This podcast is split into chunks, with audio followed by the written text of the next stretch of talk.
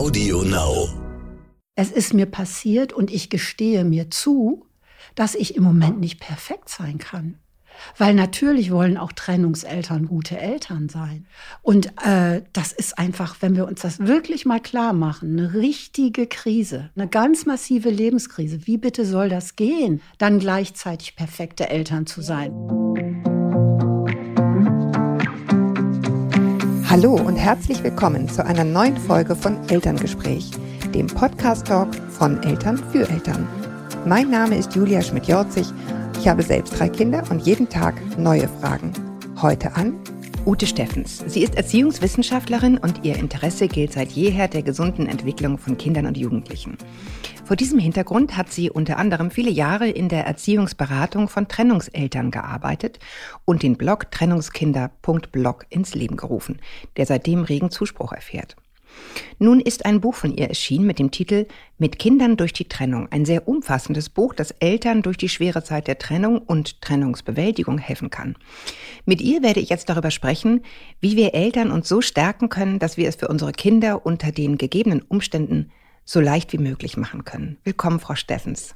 Ja, vielen Dank, dass ich hier sein darf. Sehr gerne. Es ist rührend, dass Sie gekommen sind, extra von der, von der schönen Insel. Ich sage jetzt nicht welcher, damit man sie nicht stalken kann, aber ein langer Weg, damit wir uns hier treffen können. Ganz vielen Dank. Ach, das hat, es macht mir Spaß. Danke. ähm, Frau Steffens, Sie haben ja ein Vorgespräch geführt, wie ich das immer mache. Und da haben Sie nochmal gesagt, was Sie jetzt auch nochmal sozusagen zuletzt so ein bisschen erschrocken hat. Ähm, dass Sie gehört haben oder gelesen haben, wissenschaftliche Studien, dass die belegen, dass sozusagen die Zahl der Kinder, die durch Trennung wirklich was davontragen, äh, signifikant steigt. Ähm, was sind da so, was ist das, was Sie daraus ziehen? Und, und warum ist es nochmal wichtig, dass wir das sozusagen beim Gespräch so ein bisschen im Hintergrund behalten? Diese Traumatisierung, die bei, bei Kindern eintritt durch Trennung, ist ja schon mal die erste Frage. Ist es wirklich die Trennung, die es macht, oder ist es das, was danach kommt? Ne? Das wäre ja schon mal das Erste.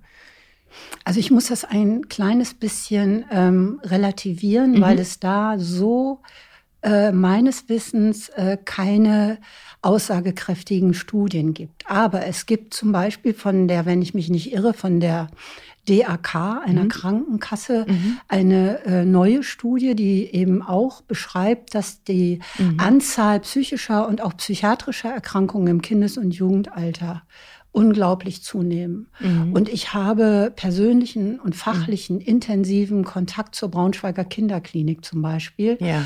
Und ähm, weiß eben aus den Gesprächen mit Kinderärzten, mit dem psychosozialen Team dort, mhm. ähm, dass, äh, wenn man sich die äh, pädiatrischen, also die kinderärztlichen Anamnesen anschaut, mhm, mhm. dass in den überwiegenden Fällen äh, einfach ein Trennungshintergrund besteht. Mhm, okay. Ich möchte jetzt trotzdem gerne sozusagen exakt bleiben. Ja, unbedingt. Das, ne, das, unbedingt. Ne, mhm. Das legt das nahe. Mhm. Es gibt eine Korrelation sozusagen, aber ja. nicht unbedingt sozusagen einen Zusammenhang, genau, also ein direkt, eine direkte Folge. Ja. Deswegen habe ich eben auch nochmal so differenziert dann äh, bei der Frage, mhm. Ist es wirklich die Trennung als solche oder mhm. ist es eben das, was danach folgt? Und das ist ja das, wo wir uns heute auch so ein bisschen drum kümmern wollen. Mhm. Wie kann man es machen, wenn es schon so ist, wie es ist? Ne? Mhm. Das Leben ist ja immer so, wie es ist. Mhm. Man kann, kann irgendwie gucken, wie kommt man irgendwie damit klar. Gibt es was, wo Sie sagen würden, ich würde mir wünschen, dass das unsere Mission heute ist oder das ist eigentlich meine Mission, deswegen mache ich diese Arbeit, das ist mir wichtig? Mhm. Ähm, also wenn man das sieht jetzt, Worst Case, äh, die ähm, Ausbildung eines Entwicklungstraumas mhm. vor diesem Hintergrund mhm. und auf der anderen Seite sieht, äh, was eigentlich... Ähm, welches Verhalten, weil Erziehung äh, mhm. geschieht ja immer in Beziehung. Mhm. Also zu den Eltern zum Beispiel. Zu, ne? Genau. Mhm. Und äh, natürlich äh, äh, knatscht es dann da und mhm. daraus entstehen, wie wir noch sehen werden, ähm, Missverständnisse. Ähm, und wenn ich dann das gegenüberstelle, was braucht eigentlich, äh, was brauchen mhm. Kinder, damit sie unbeschadet daraus hervorgehen, dann ist das echt wenig. Und das ist eigentlich meine Mission. Also ich möchte gerne äh, nicht alle sind wir Pädagogen oder ausgebildete Psychologen. Und ich möchte einfach gerne ähm, diese wenigen Botschaften, die es braucht, verbreiten, weil wir müssen uns ja auch immer klar machen, mhm. ähm, es trifft, also eine Elterntrennung trifft heute nahezu jede zweite Familie. Ja. Gleichzeitig ist eine Elterntrennung eine massive Lebenskrise aus mhm. psychologischer Sicht Soll ich da ruhig noch mal ein bisschen mehr ja, zu gerne. sagen? Mhm. Also man hat, das finde ich immer so schön anschaulich, mhm. äh, von Hilarion Petzold stammt das, da gibt es dieses Modell der fünf Säulen der Identität, wo man mhm. sagt, wenn die, kann man sich ein Dach vorstellen und mhm. einfach, das steht auf fünf Säulen. Mhm. Und die, äh, diese fünf Säulen beschreiben eben die fünf äh, elementaren äh, Säulen mhm, oder Säulen ja. des Lebens, auf dem unsere Identität, unser Ausgeglichensein, unsere seelische Gesundheit mhm. ruht. Da gibt es natürlich die Körperlichkeit, äh, da gibt es sowas wie Arbeit und Leistung, da gibt es eine wirtschaftliche Sicherheit, mhm. da gibt es soziale Beziehungen und mhm. es gibt den Bereich der Werte. Und wenn man sich allein an diesem, finde ich, sehr einfachen Modell orientiert, mhm. dann wird man sehen, dass eine Elterntrennung alle fünf Säulen ins Wackeln bringt. Ganz extrem angreift. Mhm. Soziale Beziehungen, der Vertraute fällt weg. Der Vertraute ist der engste Mensch, den man bis dahin hatte. Mhm. Ähm, körperliche Beschwerden, weil es eine riesige Erschöpfung ist. Viele mhm. Eltern, das werden Sie vielleicht auch schon mal gehört haben in dem Zusammenhang, höre ich immer wieder, ich habe nur noch funktioniert. Mhm. Oder eben Anna, die Klientin aus meinem Buch, äh, die dann auch nur noch von Termin zu Termin huscht, um dann eines Tages im Kindergarten zusammenzubrechen. Weil, weil sie, sie dachte, sie muss alles so weitermachen wie immer. Genau, ne? ja. alles wuppen. Äh, dann äh, weiß ich nicht, man kann sich vorstellen, jemand, äh, ertränkt seinen Kummer im Alkohol, wird unzuverlässig auf der Arbeit, man droht ihm vielleicht mit Abmahnung. Also, und äh, mhm. was für mich auch ein ganz wichtiger Punkt ist, den ich bei der Beschäftigung mit dem Modell herausgefunden habe. Es gibt so neuere Shell-Studien, mhm. wonach, da hat man Kinder und Jugendliche, also Jugendliche mhm. befragt, mhm. äh, nach deren Lebenszielen. Also das sind ja mhm. Werte. Mhm. Und da haben die durch die Bank gesagt, sie möchten mal eine heile, intakte Familie haben. Mhm. Und wenn man sich das anguckt, und dann merkt oder sieht, 50, bei 50 Prozent der Familien klappt das nicht, hm. dann weiß man auch, woher dieses Gefühl von Scham und Scheitern rührt. Genau, und Sie haben, Sie haben dieses Modell sozusagen, das fand ich nämlich ganz, ganz interessant zugrunde. Sie haben gesagt, okay, das sind im Grunde die Dinge, die wir brauchen, die sind alle erschüttert sozusagen, wenn, mhm. wenn eine Trennung passiert. Und wenn wir uns jetzt fragen, ähm, wo wollen wir denn wieder hin? Ne? Also wir kommen dann jetzt sozusagen von null, alle Säulen mhm. wackeln so ein bisschen. Mhm. Ähm, dann sagen sie, es ist im Grunde gar nicht so viel, was es braucht. Wir mhm. müssen nur gucken, dass wir in die, also nur, in mhm. Anführungsstrichen, dass wir in diesen fünf Säulen wieder zu einer Stabilität kommen. Habe ich das richtig verstanden? Nee, das ist eigentlich erst der zweite oder dritte Schritt. Mhm. Ähm, ich muss, glaube ich, noch mal ein bisschen ausholen, mhm. ähm, weil wir haben es mit einem bei einer Elterntrennung mit einem mhm. Paradoxon zu tun. Mhm. Auf der einen Seite diese 50 Prozent Betroffenen, das heißt, wir haben es mit einer gesellschaftlichen Normalität zu tun und wir wissen das auch alle. Die sich aber für die jeweiligen immer anders anfühlt. Das ist auch so interessant, als wären sie die einzigen, die genau. gescheitert sind. Ne? Genau. Und drumherum klappt es bei allen. Genau. Nur wir und ich bin hier gescheitert. Ganz genau. Das wäre ja mal die erste gute Nachricht, man ist nicht allein damit. Auf ne? gar keinen Fall. Ja. Und dass nicht drüber gesprochen wird, hat eben was mit diesem Gefühl von Scham und Scheitern zu mhm. tun. Mhm. Und da gehört es erstmal dazu, äh, um da rauszukommen und wieder zu so einer Stabilität zu kommen, gehört erstmal das überhaupt anzuerkennen.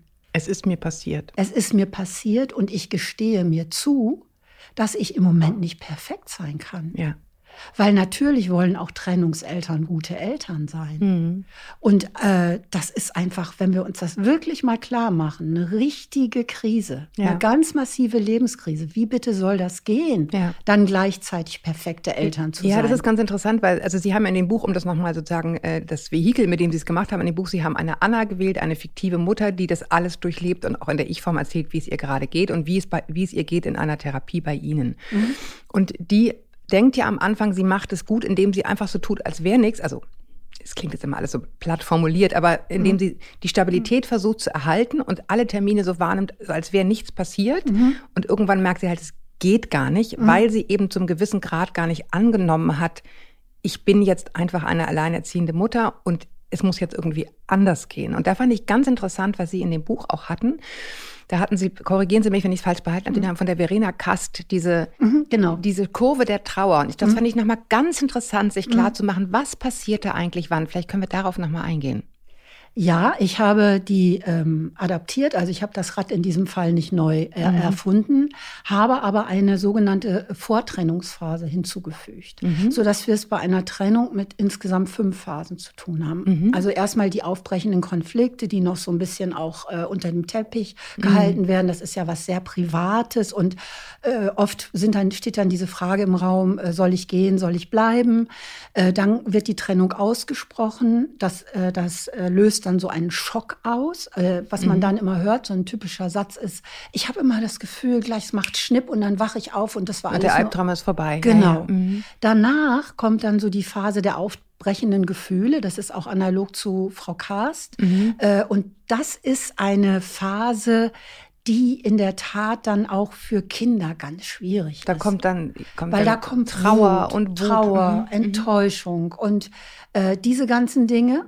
Ähm, dann kommt, das muss, ist jetzt für mich ein bisschen schwer, das aus dem Kopf. Ähm, mhm. Ich hoffe, ich bringe da nichts durcheinander. Mhm. Ähm, dann kommt so eine Phase der, ähm, ich kann es auch sein, kann sein, dass es umgekehrt ist, mhm. der Neuorientierung und dann kommt diese Phase der Konsolidierung. Ich glaube, es ist richtig rum so. Ich suche jetzt hier auch gerade in meinem Draft, aber ich glaube, so ist ja. es genau. Und es ist erst so ein Schock, dann so eine mhm. Wut, sich auflehnen. Im mhm. Endeffekt übrigens auch eine Kurve, die man in der Pandemie bei der Bevölkerung ganz gut beobachten konnte. Ah. Ne? Mhm. Also auch so ein Schock kann doch nicht sein. Ist ja, ja wohl ein Albtraum, wird ja wohl vorbei Steigen dann so, äh, nee, jetzt bin ich irgendwie wütend auf alle. Mhm. Und dann irgendwann so ein, ja, sich irgendwie gewissermaßen fügen nützt ja nichts. Ne? Mhm. So, und, und, aber diese Phasen durchlaufen wir eben auch, wie Sie sagen, oder so, Sie haben es angewandt, auf so eine Trennung. Und das ist, glaube ich, ganz wichtig für Frauen und Männer oder Eltern zu wissen, die kann man auch nicht abkürzen, diese Phasen. Man mhm. durchläuft sie alle. Mhm. Ähm, und die Kinder wiederum brauchen dann in den unterschiedlichen Phasen ganz unterschiedliche Dinge wahrscheinlich auch. Ne? Ja, so ist es. Und was ich immer so schön finde und schön fand in den Beratungsgesprächen war in dem Moment, wo die Betroffenen ähm, das so realisieren, das ist ein Prozess, der unterliegt bestimmten Phasen.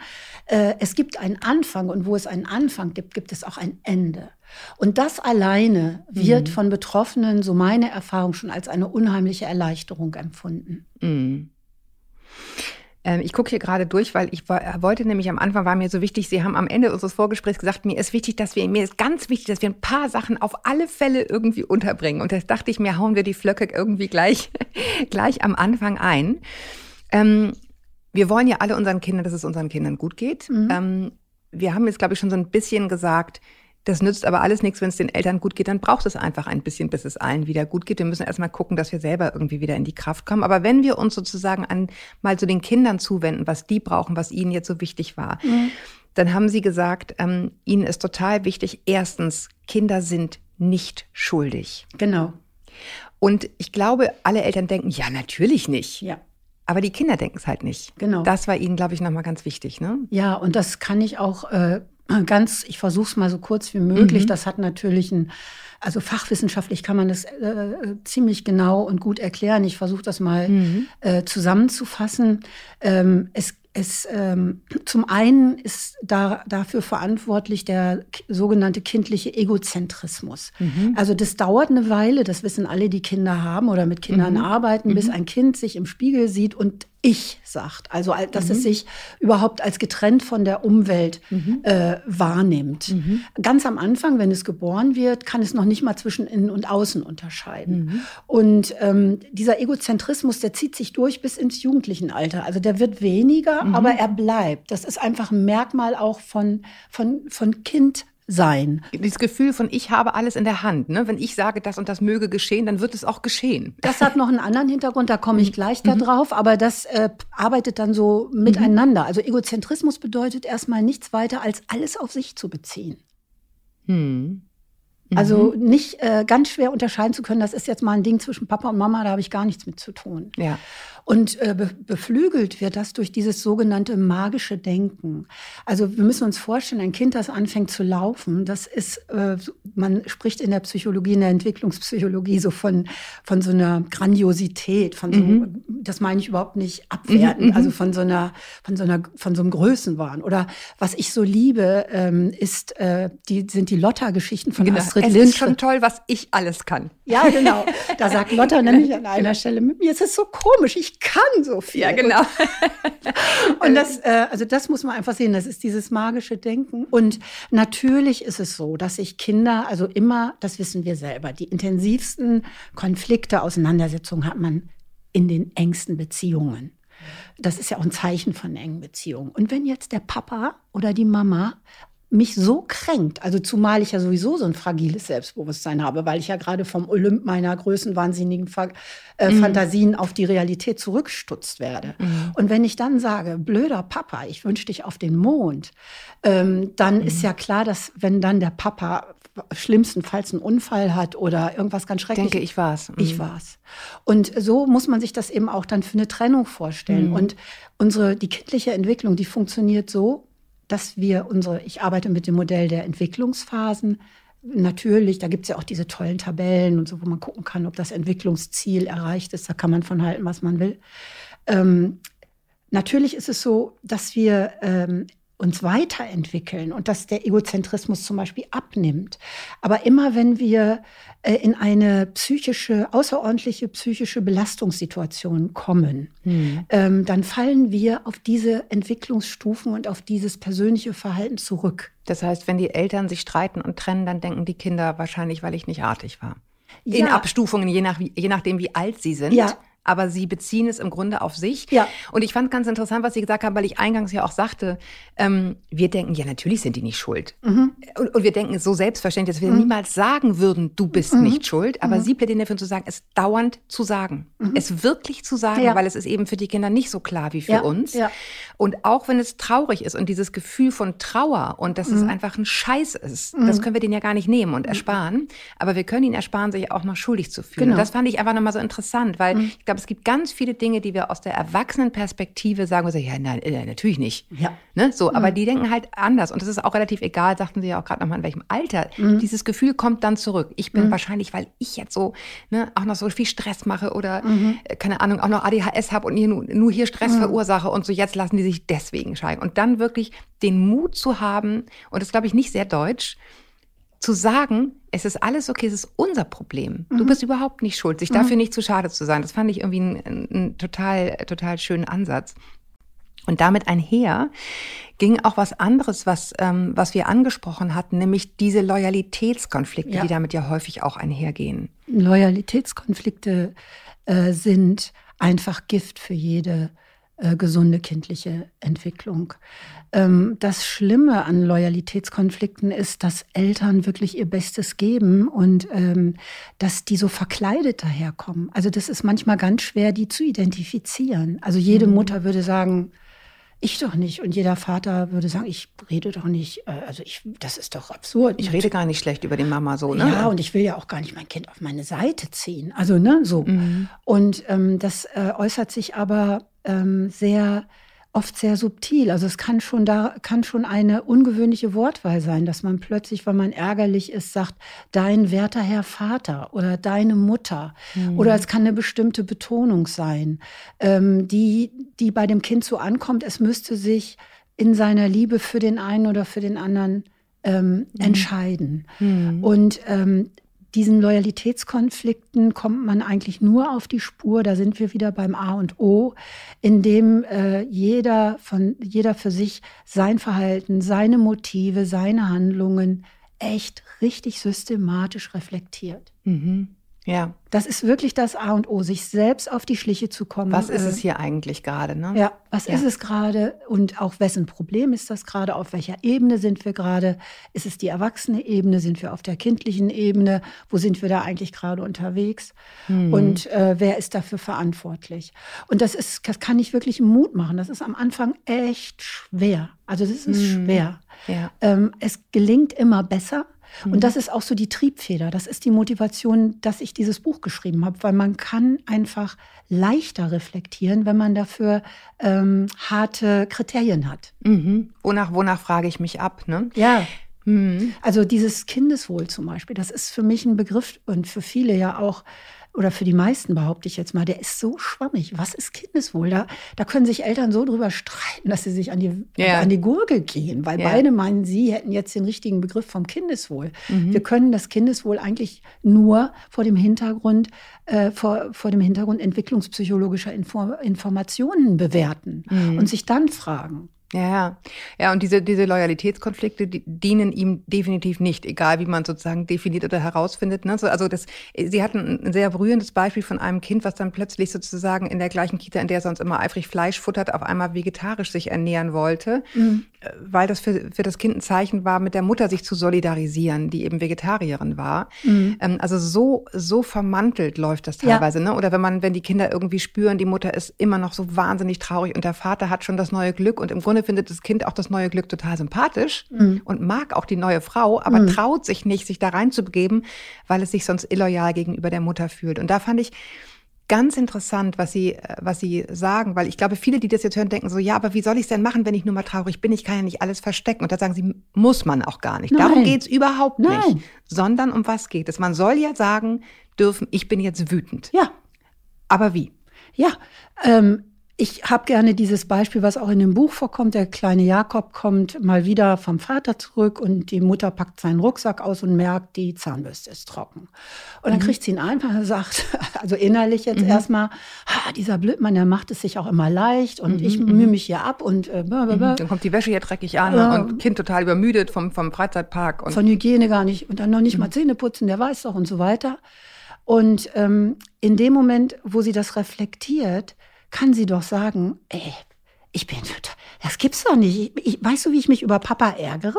Der, der hat, hast du bei ihm gar nicht Zähne geputzt? Da ist er doch für verantwortlich. Mhm. Also dann ist das nicht, darf man sehr wohl sagen, ne? Ja, da mhm. ist doch dann der Jakob nicht in der Pflicht. Äh, also man darf es auf keinen Fall so ausdrücken. Wieso hast du dann, also oder das mhm. bei dem Kind ankommt? Oh, ich hätte darauf achten müssen, mhm. äh, dass Papa äh, oder, oder, dass ich die Zähne putze. Mhm. Oder ich kann auch sagen, warte, ich bin gerade, oh, ich weiß auch, ich bin gerade so traurig. Ähm, ich, ich mache das gleich, wir können das gleich besprechen. Und beim kleinen Kind stelle ich die Eieruhr oder ich sage beim größeren Kind, guck mal, wenn der Zeiger da ist. Mhm. Ähm, und dann, dann, sprechen wir weiter. Dann sprechen wir weiter. Ich habe doch auch ähm, das Recht, mir meine Energien einzuteilen.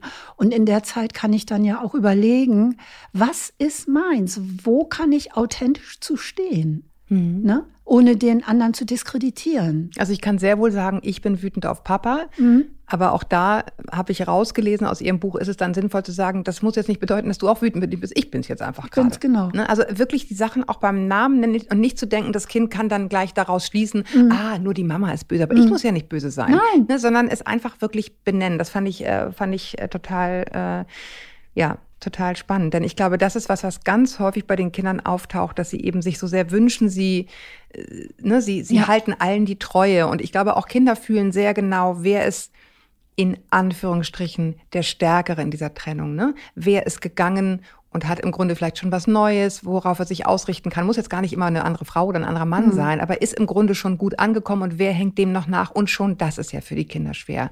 Ne, wenn der eine traurig ist und der andere schon auf dem Weg zu was Neuem, das ist schon genug. Und da fand ich nochmal sehr, sehr wichtig, dass Sie sagten, dass diese Loyalitätskonflikte so ein Riesen, so ein Riesenthema sind und dass die, das Ausdrücken der Wut verbunden sein sollte mit wirklich mit Ich-Botschaften ne? und nicht du hättest doch. Das fand ich jetzt auch gerade nochmal mhm. einen wichtigen Punkt. Ja, weil wir sind ja auch ein Modell, also alle Eltern sind ein Modell mhm. äh, für den Umgang mit schlechten Gefühlen. Also das mhm. Leben besteht ja nicht nur aus tollen Gefühlen. Mhm. Und das ist ja auch eine ganz wertvolle Erfahrung. Die ist vielleicht nicht schön, aber es ist trotzdem eine unglaublich wertvolle Erfahrung zu erleben. Auch Mama ist mal traurig, auch Papa ist mal traurig. Und es darf sein, ne? Ja, und was vor allen Dingen ganz wichtig ist, es geht vorbei.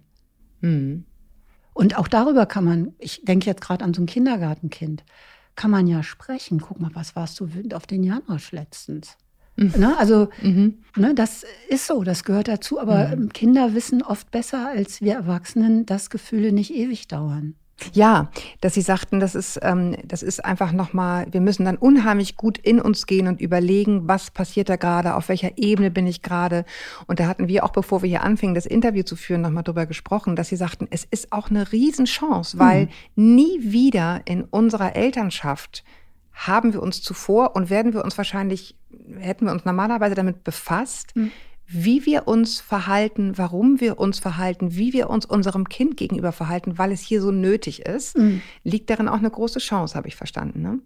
Also auf jeden Fall. Und äh, ich lasse ja meine Anna am Anfang auch sehr, also wütend erzählen, äh, die wahnsinnig dagegen aufbegehrt, als ihr anempfohlen wird, sie möge doch professionelle Hilfe, wo es ihr so schlecht ging, ähm, in Anspruch nehmen, wo sie sagt, mhm. so weit kommt es noch, erst bin ich alleinerziehend und mhm. dann muss ich mich hier äh, Psychotante noch, noch. Mhm. Äh, ne, habe ich nicht alle Latten am Zaun oder was? Demnächst mhm. muss ich direkt in die Psychiatrie. Und also weg von diesem Vorurteil, das vielleicht auch mal einfach als eine Dienstleistung in Anspruch zu nehmen, äh, wo ich einen geschützten Raum habe. Wann, jetzt mal ganz ehrlich, in so einer Krise, wann hat gerade eine Mutter, eine Alltagsmutter, wann hat die einen geschützten Raum? Wo sie einfach mal abkotzen kann ja. oder ne, einfach sagen kann, wie es ist, ja. Mhm. Auf den Tisch kotzen, um ihr Wort zu benutzen mhm. und das dann mit professioneller Hilfe zu ordnen. Und das heißt doch noch lange nicht, dass ich irgendwie eine Langzeittherapie mache. Da reichen manchmal zwei, drei, vier Sitzungen mhm. und die sind dann unwahrscheinlich hilfreich. Mhm. Und das hat nichts damit zu tun. Es ist eine Krise, es ist aber eine unwahrscheinlich Eine begründete Krise vor ja, allen Dingen. Ne? Ja. Also es gibt ja Krisen, in die man geraten kann, weil man äh, eine schwere endogene Depression hat. Ja. Und es gibt eine Krise, die verdammt nochmal berechtigt ist, weil da gerade was richtig Ätzendes passiert ist. Ne? Und, genau. und, und dann kann man sich helfen lassen, dann ist auch wieder, kann es auch wieder gut sein. Ne? Auf ich, jeden Fall. Ja. Ähm, dann war Ihnen noch ganz wichtig, Sex und Geld sind kein Thema für Kinder. So ist es. Ähm, das ist ja das, äh, wovon ähm, Familienanwälte ein trauriges Lied singen können, das ist ja klar. Das, äh, gerade das Geld, das sind ja existenzielle Themen. Damit sind Kinder in jedem Fall überfordert. Und als äh, Faustregel gilt, alles, was die Intimität der ehemaligen Paarbeziehung betrifft, mhm. ist nicht für Kinderohren bestimmt. Mhm. Und ehrlich gesagt, interessiert die Kinder ja auch gar nicht. Also Kinder wollen ja, dass ihre Eltern Eltern sind. Die wollen doch gar nicht wissen, wie die Sex haben oder, also, oder gehabt haben oder mhm. mit wem die jetzt. Es ist ja. total irrelevant für ja. die Beziehung zu dem jeweiligen Elternteil. Ja, ne? ja finde ich, finde ich nochmal ganz spannend. Ich, Sie hatten so nett aus Ihrer Ausbildung in dem Buch geschrieben, ähm, dass es dort die Übung Die Unmögliche gibt. Vielleicht mhm. wollen Sie davon einmal erzählen. Das fand ich sehr anschaulich. Mhm. Ja, das ähm, ist eine Übung, die mache ich öfter mit meinen Klientinnen. Mhm. Und die habe ich dann auch mit Anna gemacht. Und in diesem Fall hieß es eben die unmögliche Trennungsmutter. Mhm. Und äh, Anna hat sich ähm, dann dafür entschieden, ihr Sohn sollte Heiner mhm. heißen. Mhm. Und dann hat sie eben ähm, dem, äh, unheimlich vom Leder gezogen. Mhm. Ähm, siehst du, Heiner, schon wieder ist der Kühlschrank leer. Naja, äh, dein Vater, ähm, der mhm. zahlt ja nicht und jetzt äh, hat er ja eine neue Ische, die sieht zwar kacke aus, ist aber gut im mhm. Bett und passt du nur auf, dass du nicht so wirst, äh, weil die Gene sind mächtig. Ähm, also mhm. sie konnte quasi alles rauslassen, äh, mhm und selber wissen. Die dunklen Worte, die man nicht sagen soll, die aber wahrscheinlich durchscheinen könnten, wenn man sie nicht einmal irgendwo gesagt hat. Ne? Mhm. Und man kann an diesem Beispiel eben sehr schön sagen, äh, aufzeigen, wenn man das dann äh, mhm. sieht, sich anguckt, ähm, ja, was falsch ist. Genau. Ne? und dann, dann, dann wird man es auch im Kleinen merken. Genau. Ne? Auch wenn man nicht von Ische redet, sondern ja. von die Neue. Ja. Dann ist sozusagen schwingt die Ische trotzdem mit, wenn genau. man es einmal klar gemacht hat. Ne? Ja, ja genau. das sagt Anna auch an einer Stelle, mhm. dass sie sagt, oh, jetzt höre ich mich schon an wie in dem Beispiel mit der Unmöglichen. Also das ist auch so ein ganz guter Trick, um sich selber da so ein bisschen zu regulieren. Ja, ja, gibt es ja auch witzigerweise, ich mache mal so, so Team-Coachings manchmal, da macht man ja auch diese Kopfstandmethode, wie, wie, wie können wir es richtig verbocken? ne? So. Und äh, richtig verbocken, was müssen wir alles machen, damit es auf keinen Fall klappt, äh, ne? nicht mhm. kommunizieren und so weiter. Und das mhm. war, hat mich daran sehr, sehr erinnert. Ähm, genau, dann hatten wir, hatten wir auch schon, Kinder sind nur an ihren Eltern als Eltern interessiert, nicht, an, äh, nicht als Partnerin und Kinder sind keine Boten. Das war ja. Ihnen auch noch ganz wichtig.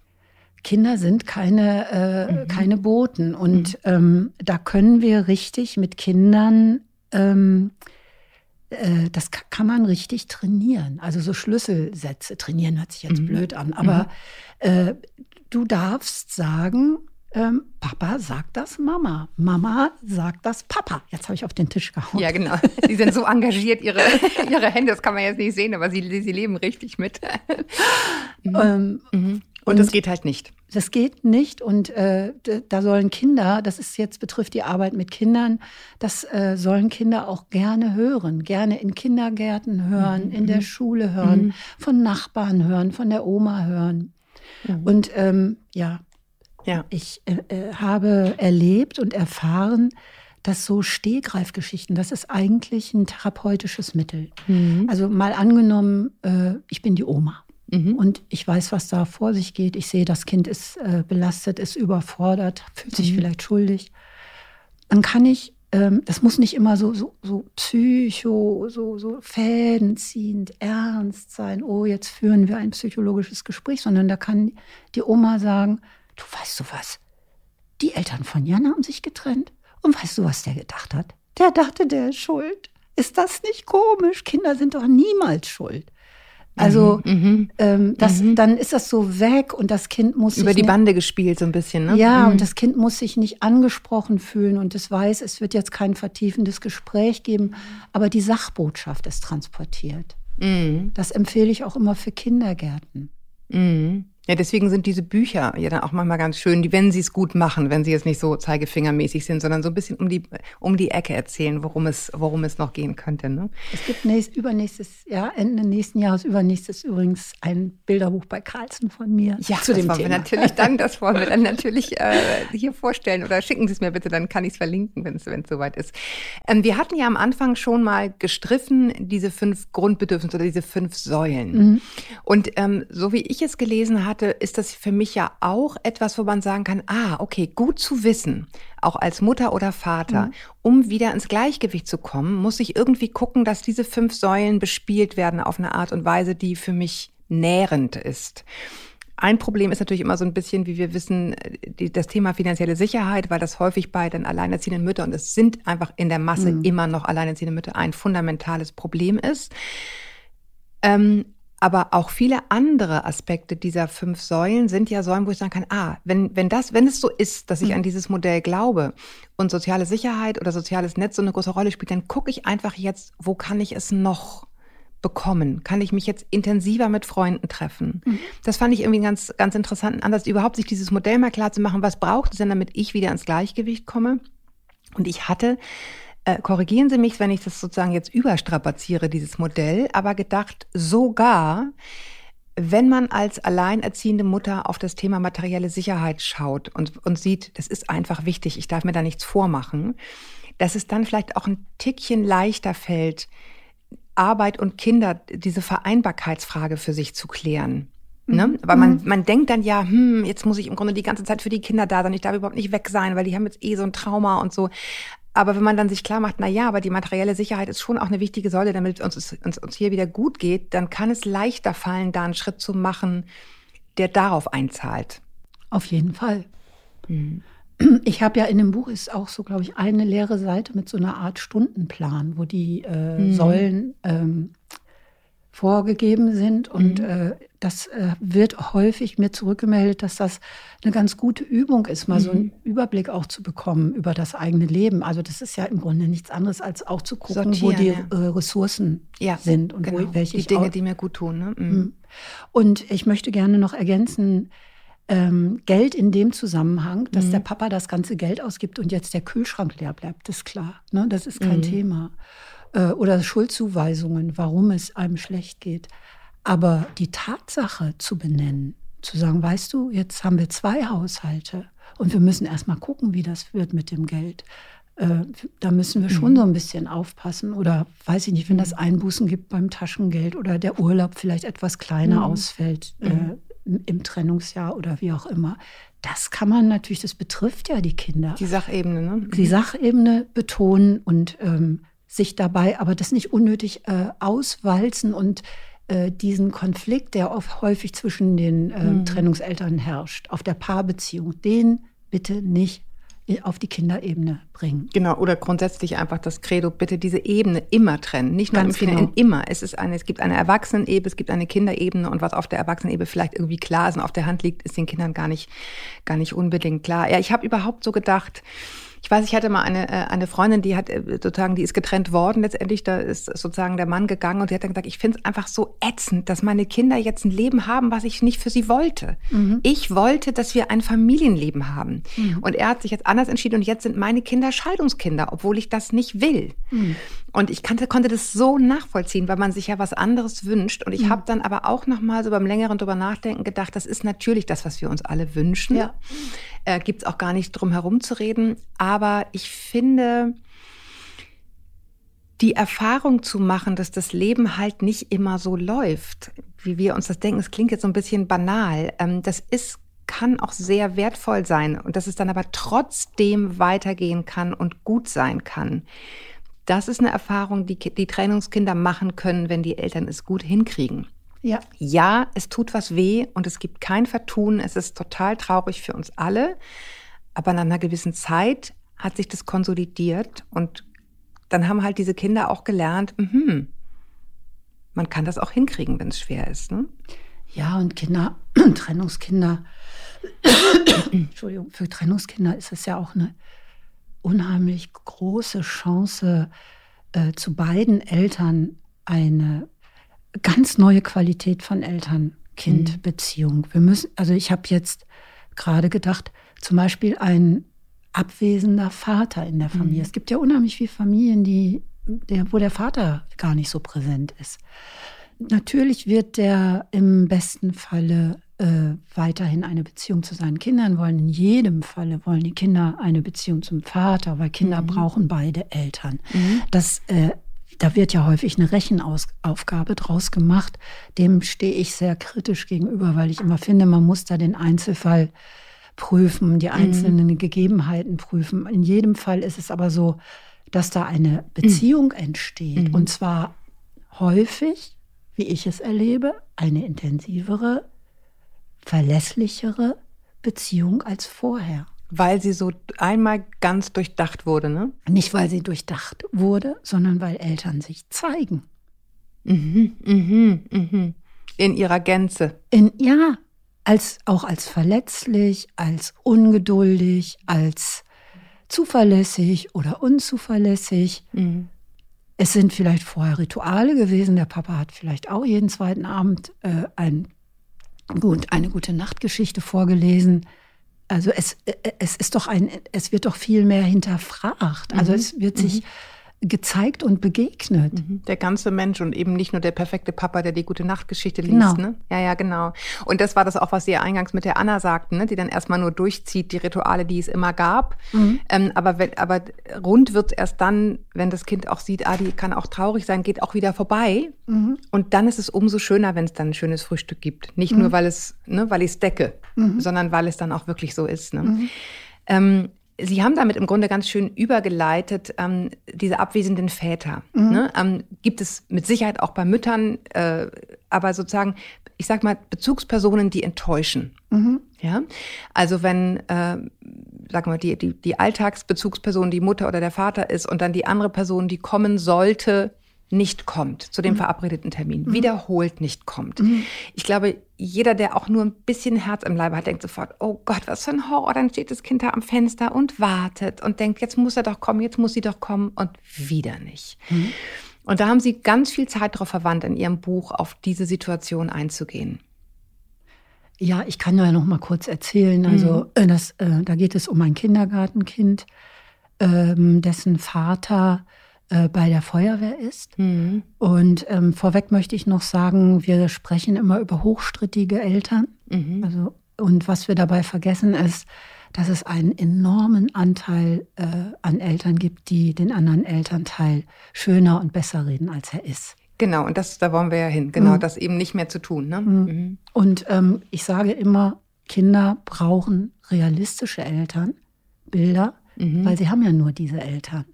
Und die Mutter hat auch aus bestem Gewissen und genau wie Sie es eben beschrieben haben, die konnte es einfach nicht mit ansehen. Die hat dann Bilderbücher angeschleppt und Feuerwehrautos. Und wenn der Vater mal wieder das Kind versetzt hatte, dann haben sie die Bilderbücher angeguckt. Und, ähm, er hat es wahrscheinlich nur vergessen. Ne? Also, sie hat sozusagen gelogen für den Vater. Auch oder er hatte Beispiel, einen ne? Einsatz. Oder sie zeigt ein Bild von der Leiter, wie ein Feuerwehrmann die Katze aus dem Baum mhm. rettet. Und letzten Endes, was sie damit bewirkt, ist ja, ähm, um es mal ganz krass zu sagen, jede Katze auf dem Baum ist dem Wichtiger Papa, als du, ja. Ne?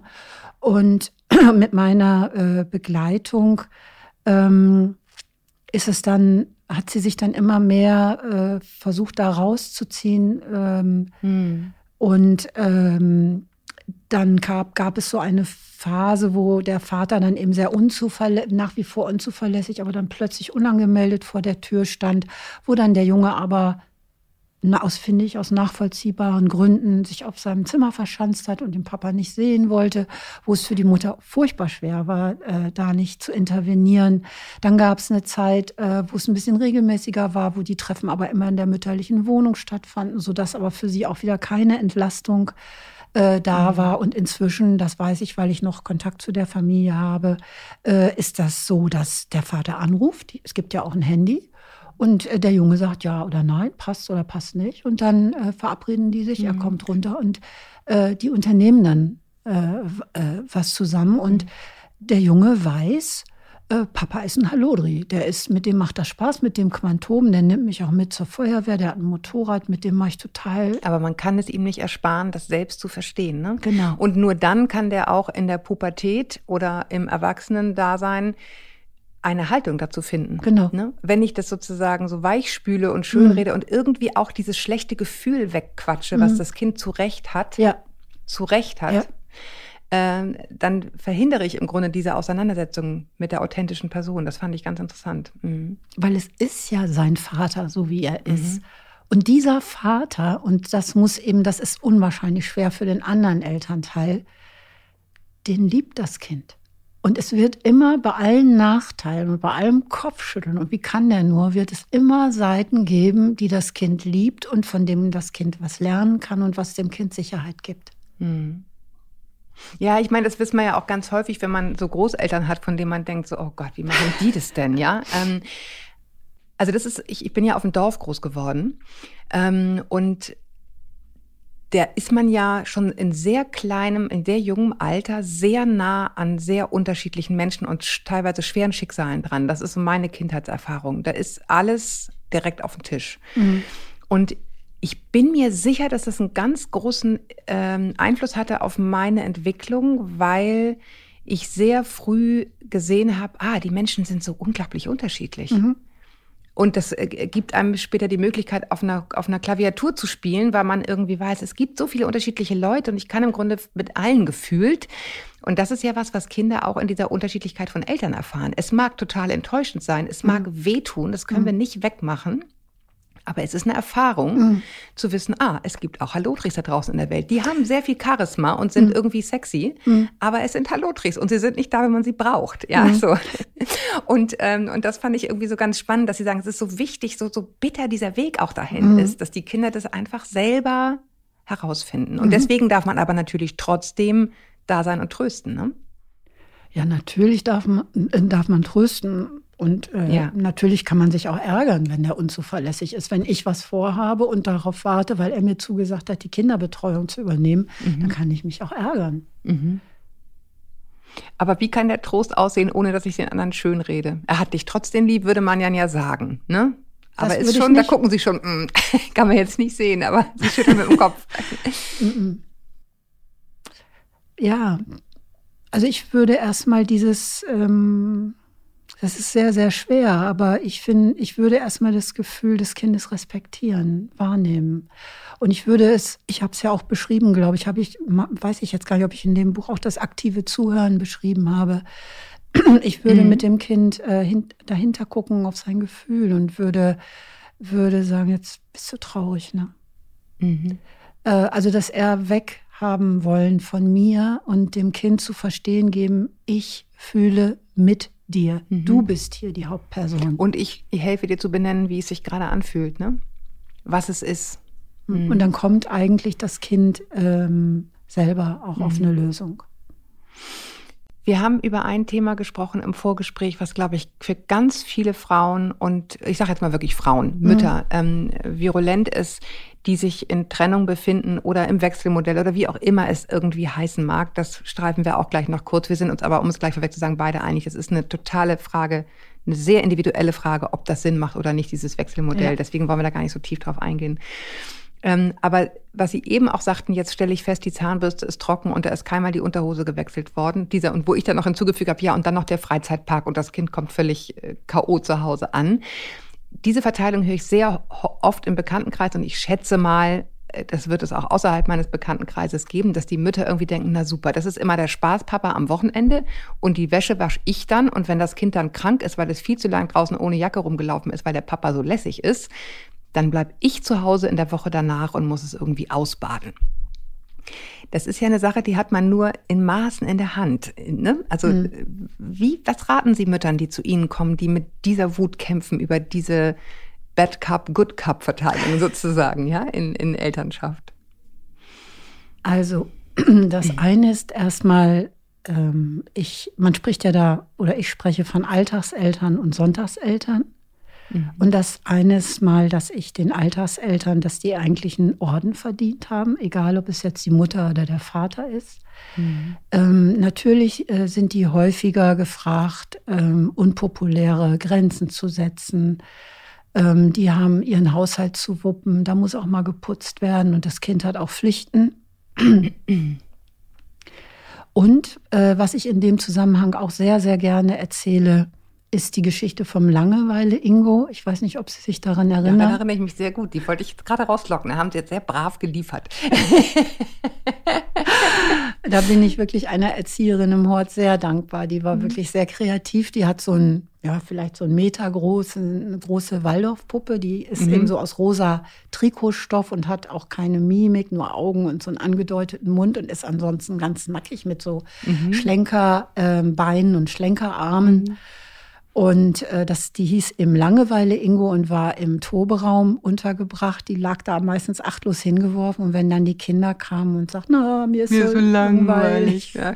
dann hat sie ganz unberührt geguckt und hat gesagt, na ja, da geht's dir wieder im Langeweile Ingo. Und das war einfach wirklich richtig toll, das mit anzugucken. Wenn man da mal die reingeguckt hat, dann saß da so ein Kind, knabbelte. Also hat sich dann da hingesetzt ja, zum Langeweile Ingo. Knibbelte ja. so ein bisschen an dieser Foto rum. Der sah ja sowieso schon völlig äh, mhm. mitgenommen und schmuddelig aus. Und das hat aber nicht lange gedauert. Dann ist dieses Kind auch wieder aufgetaucht und ähm, mhm. hat Pläne gehabt. Unheimlich tatendurstig, erholt, sich, was weiß ich, irgendwas zum Hämmern, zum Schrauben, zum Malen gesucht, auf zu neuen Taten. Und das ist etwas, ähm, was wir auch nicht hoch genug schätzen dürfen. Hm. Also da, diese Art, äh, man sagt das ja öfter so leichthin Konsumgesellschaft, aber äh, so Konsum hat ja auch sowas von keine. Mir wird immer geliefert. Mir ja, wird immer geliefert. Genau. Ich konsumiere. Das muss jetzt gar nicht kaufen sein. Ne? Genau. Ne? Also mein, mein, äh, mein, mein Fokus ist immer auf Außen. Immer mhm. auf Außen. Ich muss immer irgendwelche Eindrücke mhm. verarbeiten. Und diese Langeweile, die hilft mir, den Fokus nach innen zu setzen. Also mich wirklich so richtig öde und blöde zu fühlen, wie ich mich gerade fühle. Und bei mir anzukommen auch so ein bisschen. Und aus der Langeweile, das ist so, mhm. Ähm, mhm. ähm, resultiert eben wirklich, kommt eine Idee und die kommt aus dem Kind selber.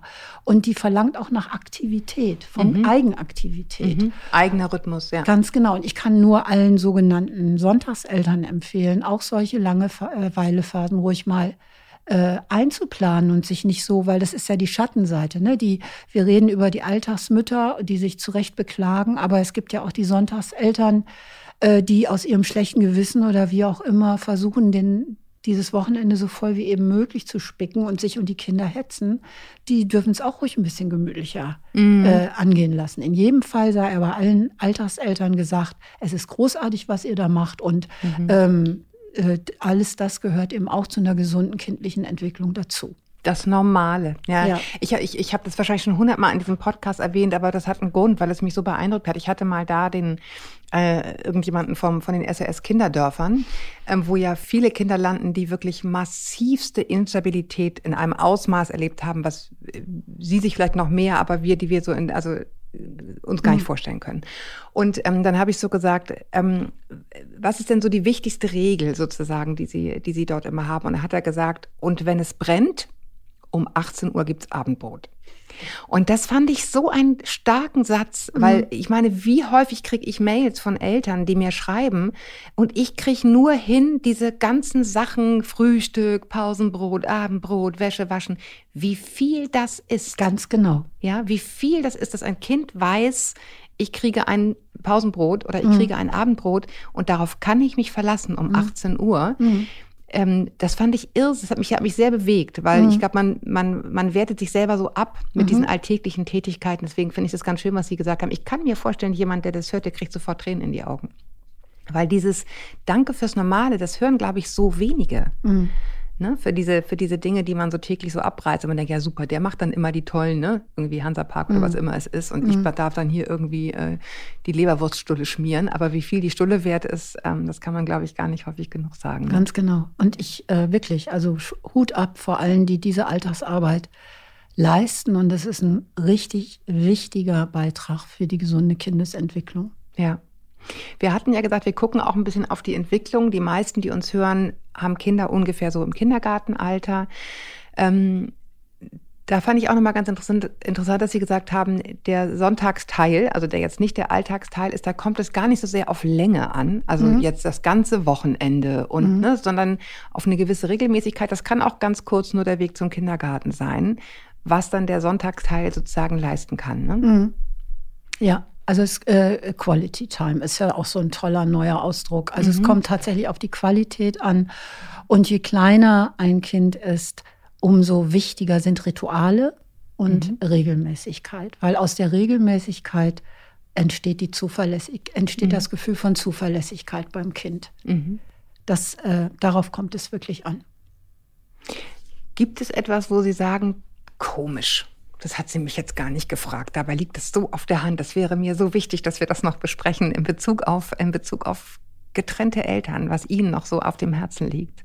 Ja, äh, und zwar, weil Sie gerade mhm. das Kindergartenalter angesprochen haben. Mhm. ähm, Im Kindergartenalter, das ist jetzt wieder so ein bisschen äh, Fachlatein, mhm. sage ich mal, aber äh, im Kindergartenalter ähm, gibt es die, also da beschäftigen sich Kinder, also die spüren, mhm. mhm. hallo, ich bin ein Kind in der äh, Erwachsenenwelt.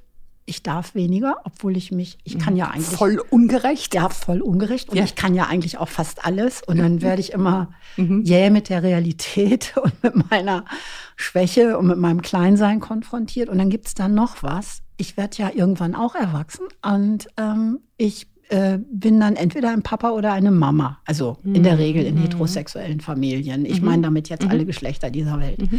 Ähm, und da sind natürlich die Eltern gerade in der Kindergartenzeit äh, sowohl fürs Erwachsensein als auch für äh, die eigene Geschlechterrolle in unserer Gesellschaft, als auch für den Umgang der Geschlechter miteinander. Mhm. Äh, das, Oder der Menschen miteinander. Ja, das Modell schlechthin.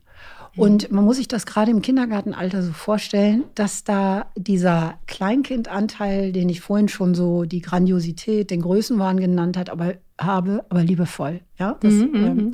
genannt habe, weil es ist auch süß, ne, dieses mhm. Ich kann alles. Mhm. Und daneben im immer mehr dieses Einsickern von, von Realität, äh, so. Es ist irgendwie komplex, genau. Neutral gesagt, es ist komplex. Es ist komplexer, als ich dachte. Ja.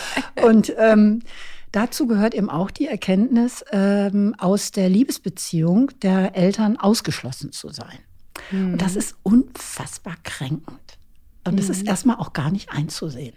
Und da erklärt, das erklärt man sich so psychologisch. Ich will Sie jetzt aber mit so fachwissenschaftlichen Dingen nicht langweilen. Ich rede nur über das Ergebnis. Mhm. Man kann also so sozusagen sicher sagen, das ist nicht ausgedacht, sondern das ist eine gesicherte mhm. Aussage, dass kleine Jungen dann dahin tendieren, in ihrem Größenwahn mit dem Papa um die Ich heirate mal Mama. Genau. Genau. Klein, genau, genau, das. Und Mädchen, das ist ja typisch. Fragen ja. Sie Dreijährige, ja, kriegen genau. Sie diese Antwort. Da mhm. steckt ja schon alles drin. Mhm.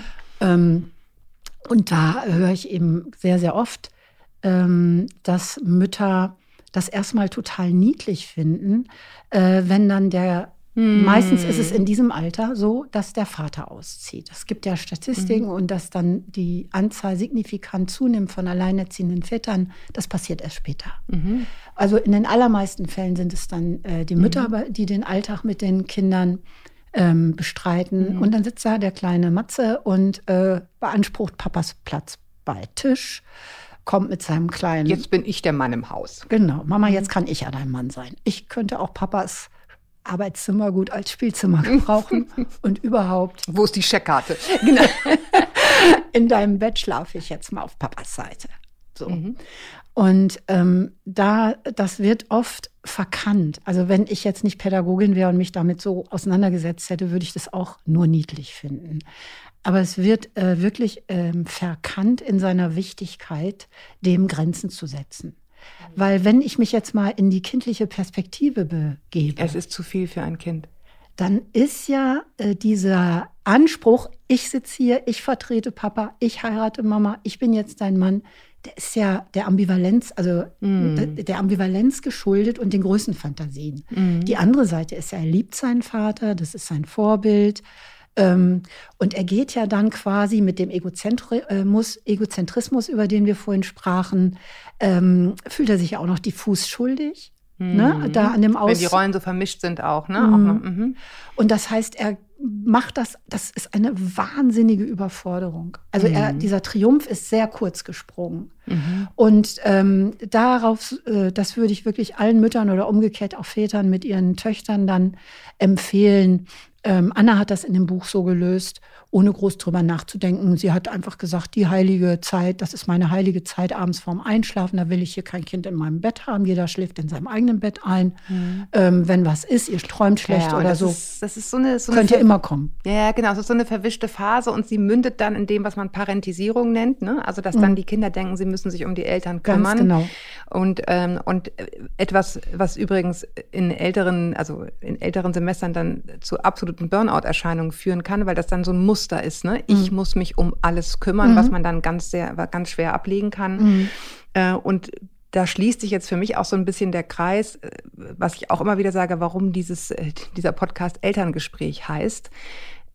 Wir sind die Erwachsenen, wenn wir es für uns gut machen, müssen es die Kinder nicht auslöffeln. Mhm. Ja, und das ist, gilt ja in diesen Trennungsphasen, so wie ich es jetzt gelesen habe in Ihrem Buch auch. Mhm. Wenn wir für uns sorgen, wenn mhm. das geschehen ist, ist für die Kinder schon ziemlich gut gesorgt. Mhm. Und immer schön darauf achten, ja. die Grenzen einzuhalten. Ja, genau. Also wir tun unserem Kind keinen Gefallen, wenn es plötzlich Vater oder Mutter ersetzt. Ja. Und das dürfen wir auch räumlich ausdrücken. Die einfachste Methode ist, den Stuhl vom Tisch zu nehmen, erstmal, wenn das brisant ist. Mhm. Oder genau. mit, wenn es mehrere Kinder gibt, zur Diskussion stellen. Wie regeln wir das? Ja, muss ja auch irgendwie gerecht sein. Ja. Ich danke Ihnen, dass Sie sich die Zeit genommen haben, Frau Steffens. Ich kann nur sagen, Ihr Buch ist sehr lesenswert. Es ist wirklich ein umfassendes Buch. Es, be es beschreibt alle Phasen der Trennung. Es beschreibt auch ganz verschiedene Altersphasen, mhm. also vom Pubertät über Kleinkind, je nachdem, wo sich die Eltern, die uns hier hören und die das betrifft, gerade befinden. Also wird wirklich sehr viel abgedeckt äh, und ist einfach ein gutes Arbeits- und Handbuch, um da irgendwie durchzukommen. Also kann ich nur wärmstens empfehlen, mit Kindern durch die Trennung. Wir werden das auch verlinken.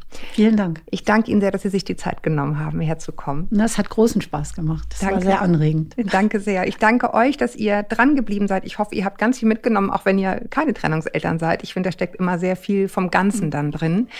Schreibt uns sehr gern mit euren Fragen auch weiterhin an podcast.eltern.de.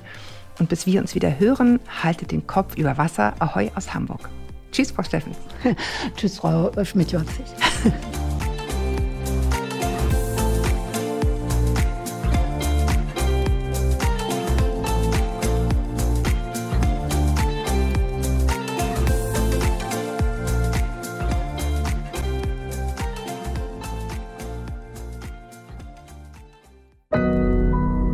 Audio Now.